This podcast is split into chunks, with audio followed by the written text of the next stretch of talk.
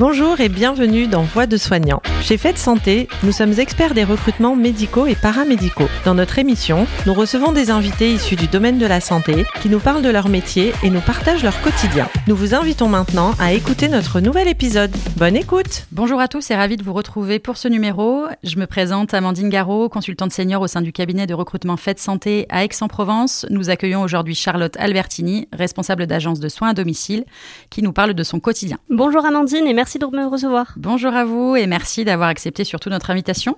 Pour commencer euh, cette interview, comment vous me décririez votre métier de responsable d'agence de soins à domicile aujourd'hui? Le métier de responsable d'agence de soins à domicile est mouvementé, plein de surprises au quotidien, euh, puisqu'on gère la gestion des plannings, des absences, euh, au niveau des bénéficiaires. On fait aussi beaucoup de management de proximité, c'est mon quotidien. on fait la gestion RH, recrutement, etc. La prospection aussi et la fidélisation de nos bénéficiaires et l'évaluation évidemment de leurs besoins euh, à domicile. Ok, et quel est votre rôle justement auprès de ces auxiliaires de vie? Auprès des auxiliaires de vie, j'ai essentiellement un rôle d'écoute, d'écoute active.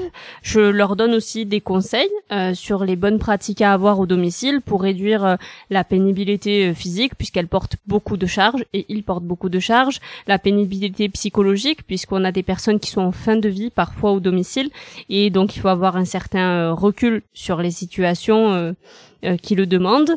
Il faut aussi gérer la famille de ce bénéficiaire, donc on est aussi en appui et euh, pour les aider dans cette prise de recul là.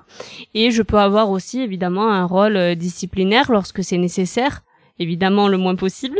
Et mon rôle aussi, c'est de créer un sentiment d'appartenance, puisque sur le terrain, les auxiliaires de vie sont seuls, ils sont autonomes, et donc le but étant de créer un sentiment euh, d'appartenance à la structure, à la société. Avec combien d'auxiliaires de vie vous travaillez aujourd'hui? Aujourd'hui, je travaille euh, avec une trentaine d'auxiliaires de vie, qui sont des hommes et des femmes, et euh, qui sont auprès donc de personnes fragiles. Ok, et tout type de, de patients euh, peuvent être justement euh, bénéficiaires de vos services? Exactement, donc euh, à partir de 60 ans, il y a notamment l'APA qui vient être mise en place au domicile, qui est une aide du conseil départemental et qui permet d'avoir de l'aide pour l'entretien de son domicile, de l'aide pour les courses, de l'aide pour la vie au quotidien, et c'est ce que font aujourd'hui les auxiliaires de vie. Ok, et sur ce marché-là, le recrutement, comment se porte-t-il? Est-ce qu'il est difficile de recruter des auxiliaires de vie aujourd'hui? Il est aujourd'hui en effet difficile de recruter des auxiliaires de vie qui soient diplômés,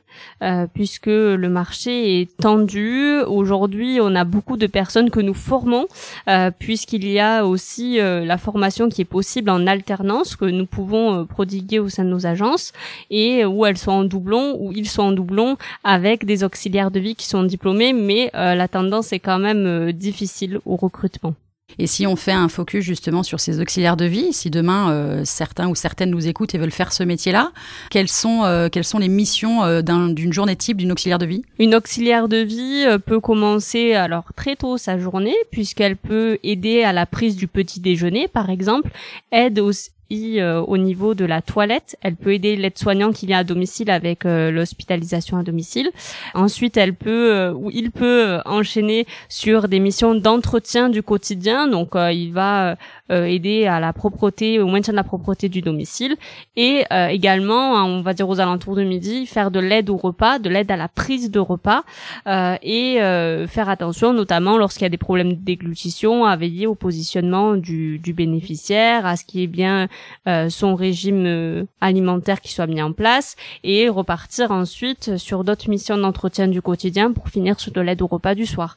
Ce sont souvent des journées qui sont complètes et, euh, souvent discontinues puisqu'il faut aller d'un établissement, d'un domicile à un autre et cela demande du temps. Moi, j'organise le planning pour qu'elles aient et qu'ils aient le temps de pouvoir se reposer puisqu'on sait que c'est un métier pénible euh, physiquement, euh, notamment lors de l'entretien des domiciles. Bien sûr, et justement, vous avez parlé de pénibilité au travail. Aujourd'hui, la plus grande difficulté que vous rencontrez avec les auxiliaires de vie, Quelles sont-elles? Alors justement, pour rebondir sur la pénibilité au travail, c'est cette gestion de cette pénibilité et la difficulté, c'est euh, de pouvoir faire en sorte qu'elle il tienne dans le temps et qu'il nous soit euh, fidèle et qu'il ne soit pas, euh, qu'il ne tombe pas malade euh, pour x ou y raison et notamment pour des troubles musculo-squelettiques. Donc le but, c'est de les préserver et de préserver au domicile leur état physique. Et donc ça, c'est une grande difficulté puisqu'il faut échanger beaucoup avec les familles pour qu'elles mettent en place le nécessaire comme euh, des lèvres malades, des verticalisateurs, des lits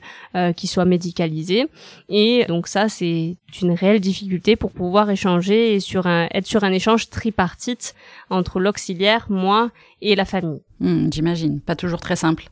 Euh, Aujourd'hui, le, marché du, soin à domicile, vous le qualifieriez de, comment? Est-ce qu'il est plutôt porteur? Est-ce qu'il est compliqué, tendu? Il est en plein essor ce marché puisque euh, on a le vieillissement de la population de toute façon française, une démographie qui est euh, vieillissante. Aujourd'hui, on sait que les personnes âgées de plus de 65 ans représentent 20% de la population. Et euh, également on a les politiciens qui mettent en place des lois telles que la loi grand âge qui favorise le maintien à domicile qui repousse donc le placement en structure comme l'EHPAD. Et on a également une loi qui permet de bénéficier de 50% de réduction d'impôt directement sur le prix de la prestation et qui permet de gagner en visibilité et augmenter euh, du coup les demandes. Donc, si j'ai bien compris, il est en plein essor du côté des bénéficiaires. Est-ce qu'il en est de même du côté des, des auxiliaires de vie, justement? Est-ce que vous arrivez à recruter autant que vous avez de bénéficiaires? Alors, malheureusement, non. Donc, euh, j'appelle aussi euh, à des vocations. Nous pouvons vous former sur le terrain. Au quotidien, on peut être doublé. C'est un métier où on peut également évoluer par exemple, vous pouvez devenir euh, évaluatrice qualité, c'est-à-dire que vous exercez des fonctions d'auxiliaire de vie, mais vous évaluez vos pairs pour pouvoir euh, justement euh, les faire gagner en compétences. Et donc l'évolution des auxiliaires de vie est possible, voire même après devenir responsable de service, c'est une possibilité. cependant, aujourd'hui, il y a peu de profils diplômés, comme je le disais tout à l'heure, sur le marché, et c'est donc difficile de recruter. Hmm, j'imagine. Pour être justement à votre place aujourd'hui, en tant que responsable d'agence de soins à domicile, quelles seraient euh, et quelles sont les compétences et le, les qualités que vous mettez en avant chaque jour? Et pour vous, euh, une bonne responsable euh, doit mettre quelles compétences et quelles savoir être en avant? Alors, pour moi, une bonne responsable d'agence doit surtout aimer le relationnel, le management de proximité, être à l'écoute de ses équipes et être dans une écoute qui se veut active et où on va essayer de résoudre les problèmes le plus tôt possible en faveur et du bénéficiaire et de l'auxiliaire de vie pour que chacun y trouve son compte, faire preuve de beaucoup de patience aussi.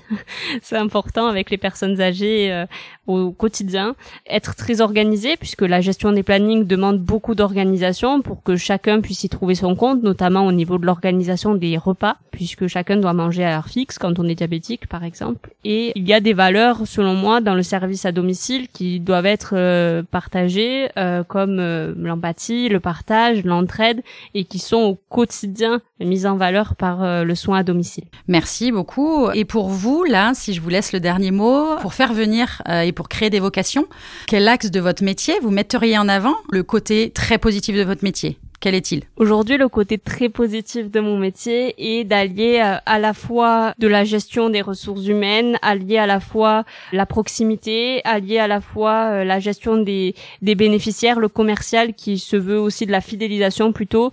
Euh, donc je dirais la polyvalence que ça demande et l'autonomie également que demande le fait d'être responsable d'agence de soins à domicile puisque nous avons au-dessus de nous des directeurs régionaux, mais on a la main sur comment nous gérons notre activité avec qui nous recrutons, comment nous le faisons et quel type de management nous mettons en place au sein de nos structures.